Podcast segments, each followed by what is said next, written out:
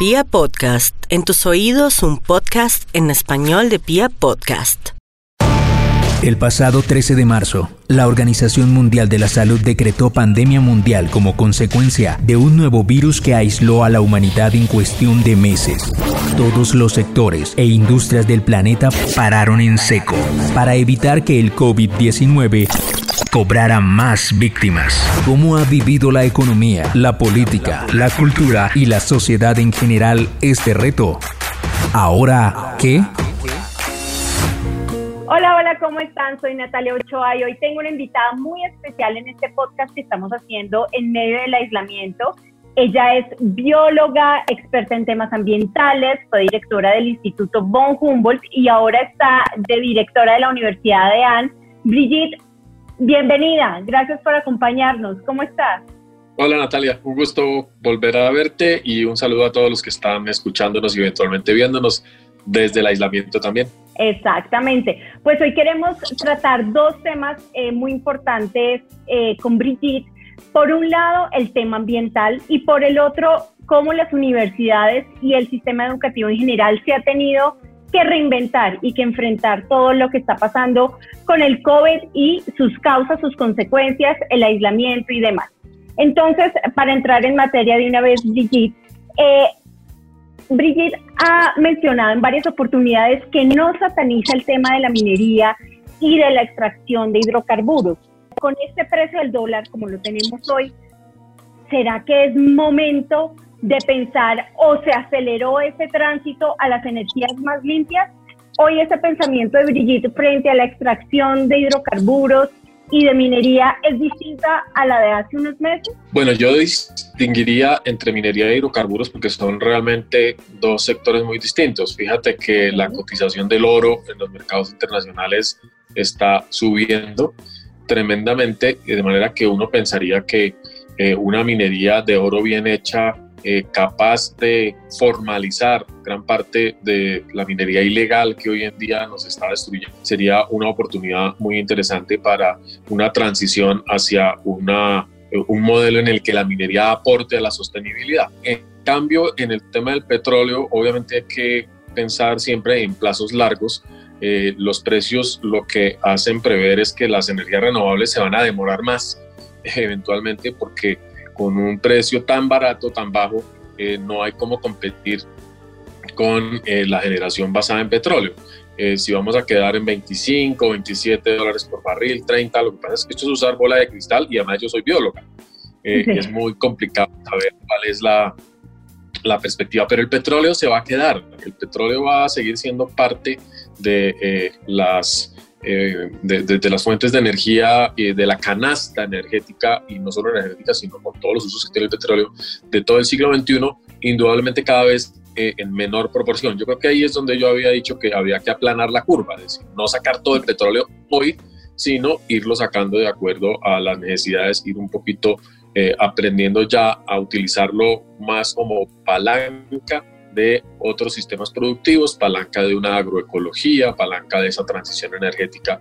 Eso todavía nos falta, digamos, eh, manejarlo porque estamos hablando de un mercado global tremendamente inestable. Pero ¿será que toda esta coyuntura eh, aceleró ese proceso en el que estábamos de pensemos en unas economías más limpias, en una energía más limpia y pero pero estaba todo como muy en el en el ideal, ¿no? En un imaginario, en un querer ser pero ¿será que toda esta coyuntura aceleró ese proceso y cuando en el post-COVID, que será, no sé, en un año, 18 meses, eso eh, tendremos un impulso y estaremos em, pasos más adelante de lo que queríamos en un principio? Yo creo que puede inspirar y sobre todo a mandatarios locales a eh, tomar medidas más específicas, por ejemplo, respecto a la movilidad, respecto al transporte público, eh, respecto al uso de la infraestructura, porque eh, es está en sus manos, digamos, prever un poco cuál es el modelo de futuro que queremos.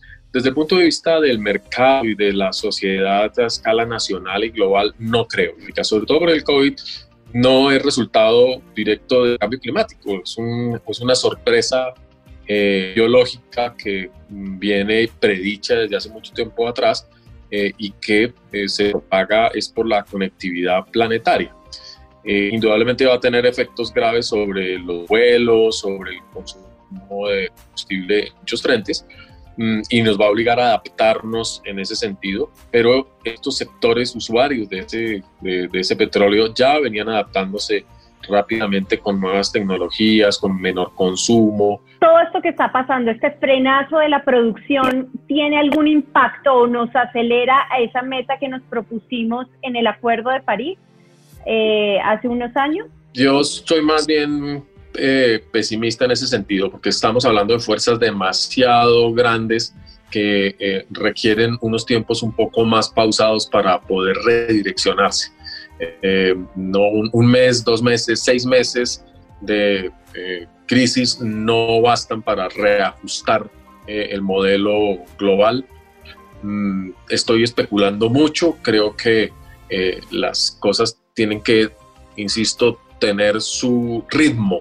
Eh, podemos acelerarlas por un lado, Colombia puede tomar ciertas decisiones eh, específicas para nuestro país, distintas a las que tome Europa o China, y, e irnos acomodando un poquito en, ese, en esas distribución de cargas que nos tiene que llevar a un planeta más sostenible. Creo que para Colombia las perspectivas van a ser duras porque eh, aun cuando seamos creativos, innovadores, adaptativos, eh, seguimos necesitando los ingresos de la economía extractivista. Eh, lo que podría ser muy interesante es una reacción fiscal, una reacción eh, em, financiera que haga que todas las ganancias, rías, puestos, esas actividades se conviertan en la construcción de un modelo mucho más sostenible. ¿Tú crees que con el nivel de pobreza tan alto que tiene un país como Colombia, pues este tipo de países, pues en Latinoamérica y en África, por ejemplo, ¿crees que se pueden dar el lujo de parar y de haber parado como lo hicimos? Eh, era obligatorio, indudablemente, el abordaje al, a la vulnerabilidad que eh, estaban corriendo una parte importante de nuestra población implicaba hacer esta pausa. Eh, sin embargo, no se puede prolongar mucho. No se puede prolongar mucho, además, porque mm, nosotros estamos acostumbrados también a vivir en ambientes mucho más inciertos. Las economías eh, de nuestros países, eh, pues tienen una tolerancia no necesariamente justa a muchas condiciones que la pobreza nos obliga, unos sistemas de salud mucho más precarios, unas exposiciones al riesgo muy distintas, aquí la malaria, el dengue, y otras enfermedades aún son muchísimo más graves que el, coronavirus, que la coronavirus. Entonces, eh, uno pensaría que la eh, economía o el aparato productivo no puede darle tanto espacio a las medidas de contención de la epidemia, de la pandemia, eh, salvo que sean para, digamos, nuevamente homologar las condiciones de seguridad de bioseguridad para todo el planeta y luego ya eh, abrir el espacio a que podamos volver a activarnos. Ok, es un poco en esa vía frente, al frente al dilema COVID, pobreza y hambre, ¿qué hacemos ahí? No tendría que haber un dilema, lo que tiene que haber son lecciones aprendidas, hicimos lo que teníamos que hacer, creo que el gobierno colombiano está haciendo la tarea muy bien, respondiendo rápidamente a, las distintas, eh, a los distintos requerimientos, hemos aprendido a distribuir también muchos temas eh, de salud y de alimentación y de seguridad que antes eh, habían sido muy difíciles de intervenir.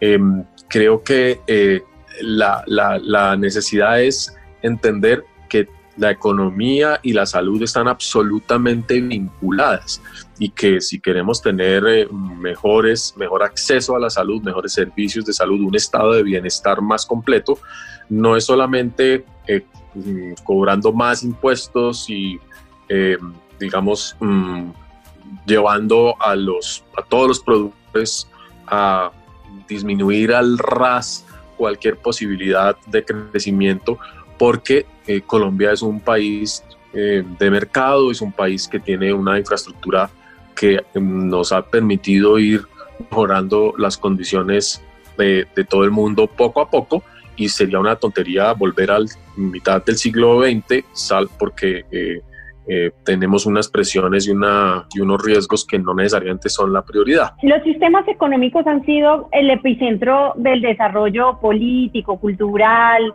eh, en fin, el, sistema económico alrededor de eso hemos construido como todo desde la Guerra Fría, ¿no es cierto?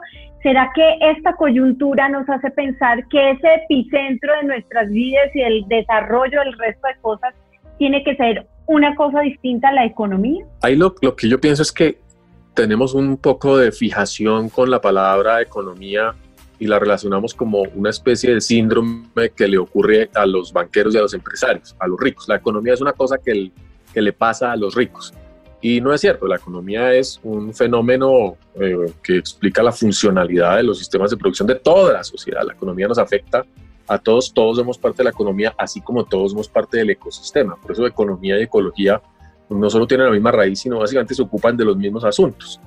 Así que eh, lo que vamos a ver es una regulación más drástica de la economía de mercado y sobre todo de mercado en ambientes de alta competencia.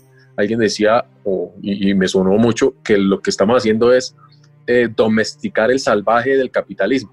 A ver si finalmente eh, entramos en una fase mm, de un capitalismo muchísimo más asociado con las economías de bienestar, un capitalismo con una ética distinta, con unos mercados muchísimo más eh, um, volcados hacia la redistribución, la equidad y la sostenibilidad. Eso no es imposible, tenemos una convergencia entre los modelos eh, de mercado regulado en China y en otros países socialistas como los escandinavos y una, eh, digamos, una... Mm, una tendencia también desde los países más capitalistas o algunos de los países más capitalistas a eh, mejorar la distribución y la participación eh, del sector privado en la producción de bienes públicos. Así que lo que yo creo que está sucediendo es que está apareciendo un modelo económico mm, con unos principios éticos y operativos en los cuales el mercado, el Estado y la sociedad civil, como dice el decano de Economía de la Universidad de los Andes, eh, mucho más integrados y mucho más equilibrados.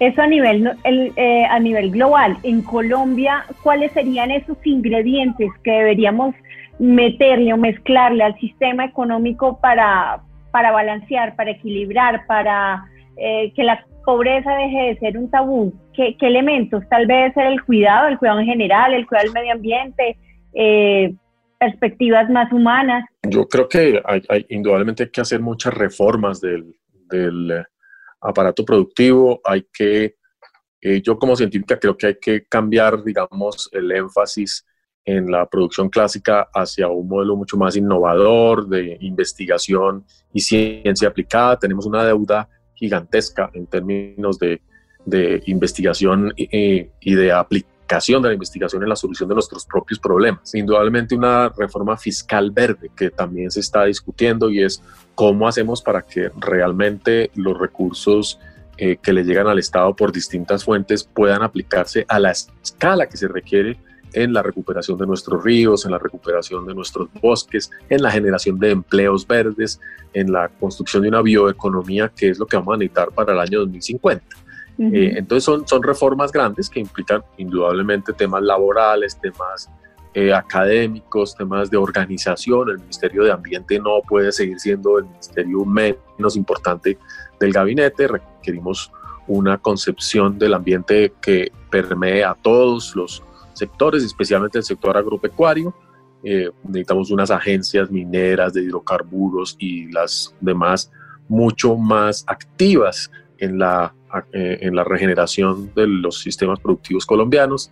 Entonces, ahí hay muchas ideas. Insisto, yo no soy experta en, temas de planeación económica ni nada, pero sí hay una ventana de oportunidad. Colombia no es un país pobre, Colombia es un país que tiene recursos.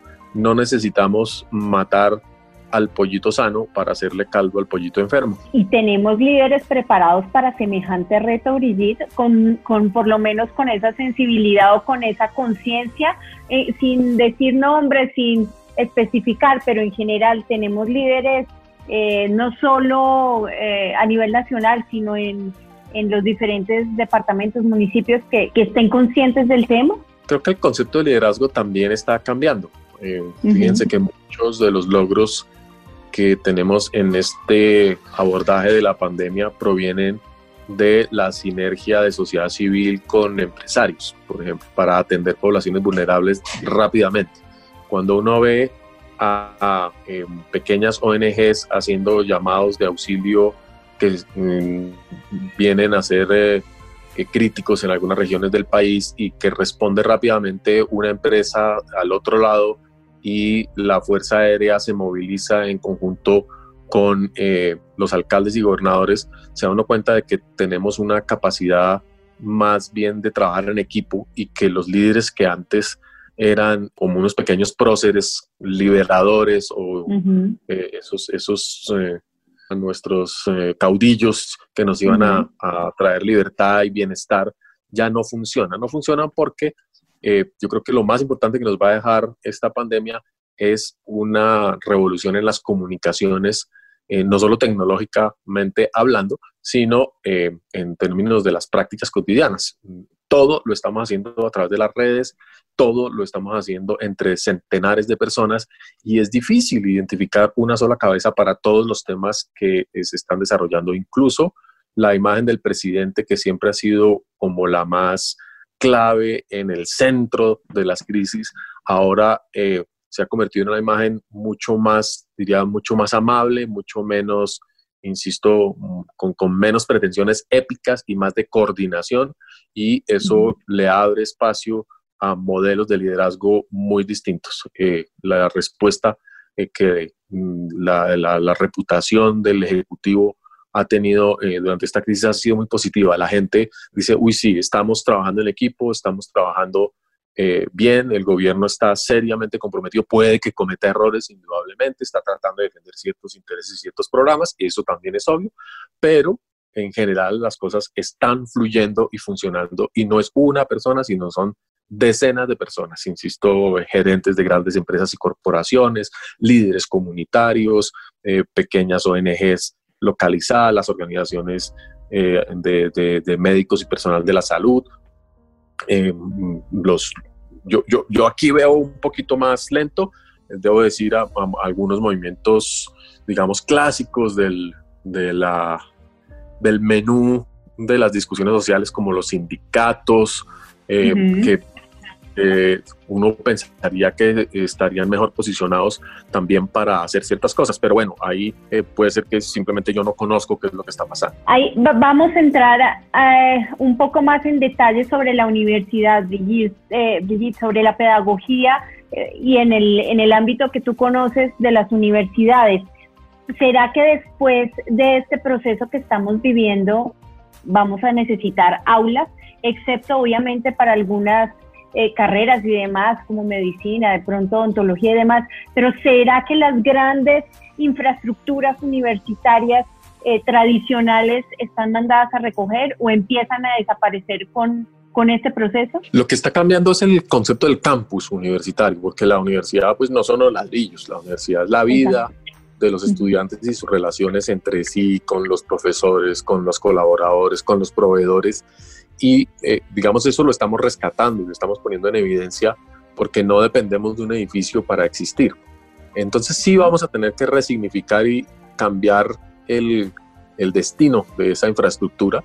Eh, seguramente mm, haremos, dedicaremos mucho más esos espacios a, eh, al trabajo de discusión, de creación colectiva de conocimiento, a talleres, a laboratorios, a actividades artísticas y de encuentro, porque obviamente nos vamos a volver a encontrar. Eso no es tan difícil. Eso sí, eh, así nos tarde un año, vamos a volver a tener eventos masivos, vamos a volver a ir al teatro, al cine, eh, e incluso seguramente vamos a desarrollar algunas tecnologías que nos permitan eh, movernos con, cada vez con más seguridad, bien sea a través de cascos, a través de cabinas, a través de algunas, a través de drogas, de ropa inteligente, en fin yo creo que el, el, tema del COVID no nos tiene por qué eh, mandar la señal de que nos vamos a quedar encerrados. pero para la universidad sí hay una serie de señales muy interesantes que, por ejemplo, desde la Universidad ya veníamos hace rato eh, desarrollando. El tema, primero, de la educación virtual que está instaurado hace 15 años y es la idea de que podemos tomar cursos de lo que queramos en el momento que queramos sin necesidad de tener una persona pendiente de nosotros. Lo que acogimos en este momento fue el modelo PAT, es decir, la pedagogía asistida por tecnología, que ya es una interacción digital eh, de los profesores con los estudiantes, con invitados, con colaboradores, con material adicional, con eh, envío de, em, por ejemplo, cajas de laboratorio para prácticas eh, en las casas, en fin, un, modelo distinto de, de, docencia, un modelo educativo distinto que va a cambiar muchísimo la, los desplazamientos, va a hacer que eh, disminuyamos la necesidad de estarnos moviendo a través de toda la ciudad para llegar a clase de 7 eh, y para llegar a sentarnos en un, en un salón atiborrado donde hay un docente que eh, imparte una clase. Eso ya, ya estaba pasando, digamos, al, a la historia y lo que va a hacer el va a hacer desaparecer por completo. Entonces, mm, gracias al COVID, lo que, lo que se están detonando son todas estas innovaciones pedagógicas que ya se estaban cocinando y que van a incluir un menú muy interesante de propuestas que ya estamos eh, eh, preparando para anunciarle a, los estudiantes y a toda la gente que quiere seguir una carrera, porque vamos a seguir estudiando, eso es absolutamente incuestionable. ¿Cuál es el reto, Brigitte, que este frenazo, este, esa noticia, ese viernes, de, llegó el primer caso de coronavirus a Colombia? En ese momento, ¿cuál fue el reto que se empezó a construir más grande para ustedes? ¿Cuál fue el reto que tuvieron que enfrentar como con más dificultad o el más grande para ustedes? Mantener la calidad.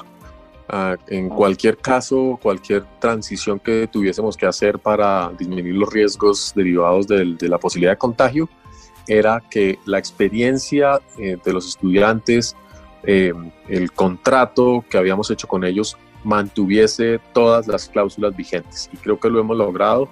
Y aun cuando los estudiantes no pueden ir físicamente a un laboratorio, hay ciertos componentes que les debemos, digamos, para hacer en vacaciones o en algún momento propicio, pero esos eh, han sido reemplazados por otros elementos de, bienestar. Muchos estudiantes han recibido computadores, han recibido tiempo de internet, han recibido asistencia adicional, todos los profesores están siendo, eh, digamos, recapacitados, aunque ya la mayoría estaba lista para asumir este reto. Entonces, la calidad, la calidad de la educación tiene que mantenerse porque pues, uno no puede eh, ofrecer unos programas eh, de largo aliento que implican estudios de cuatro o cinco años y a mitad de camino simplemente decir, ay, no se pudo, qué pena con ustedes. Sí, claro. Eh, Brigitte, y ya para finalizar, ¿qué es lo que más extrañas de, estar en la universidad o de, estar, de poder salir? ¿Y qué es lo que más te gusta de estar en casa? Pues lo que uno más extraña es el, el calor humano, el contacto físico, indudablemente el abrazo cotidiano, el saludo de los estudiantes, caminar entre la gente, y eso que yo no soy muy amiga de las aglomeraciones, eh, y, los encuentros así masivos, pero de todas maneras hay una energía que se comparte cuando uno está en un, auditorio eh, eh, haciéndole preguntas a centenares de personas respecto a cualquier tema y las personas se emocionan y hay una, ejercicio de creación colectiva que obviamente en un concierto lo ve uno mucho más marcadamente. Y lo que más me gusta eh, del trabajo remoto, del teletrabajo, es eh, pues que tengo una autonomía grande en, en, mi agenda, aunque soy desordenadísima, nunca digo que no, entonces pues acabo trabajando el doble desde mi casa, creo que a muchas personas les está pasando. Em, eh, estoy engordando, tengo que asumir muchas tareas que normalmente no estaba en capacidad de hacer y por supuesto eso eh, genera una reflexión muy importante sobre la gran mayoría de personas que no puede disfrutar los beneficios de tener una, una casa, de tener un sitio de habitación permanente, de tener comida garantizada todos los días. Eh, y yo creo que a quienes tenemos ese privilegio, esto, este aislamiento nos impone una reflexión adicional o, más marcada y más urgente sobre la necesidad de construir equidad y definitivamente eh, acabar con la pobreza. De acuerdo. Brigitte, me encantaría seguir hablando contigo de otras mil cosas, pero sé que, que tienes muchas cosas que hacer, así que te dejo ir. Mil gracias por acompañarnos en este programa ahora que y bueno, mucha suerte en todos los retos y en todas las cosas que, que, se vienen, que esto es una experiencia nueva para todos, todos los días aprendemos algo nuevo. El pasado 13 de marzo, la Organización Mundial de la Salud decretó pandemia mundial como consecuencia de un nuevo virus que aisló a la humanidad en cuestión de meses. Todos los sectores e industrias del planeta pararon en seco para evitar que el COVID-19 cobrara más víctimas. ¿Cómo ha vivido la economía, la política, la cultura y la sociedad en general este reto? Ahora, ¿qué?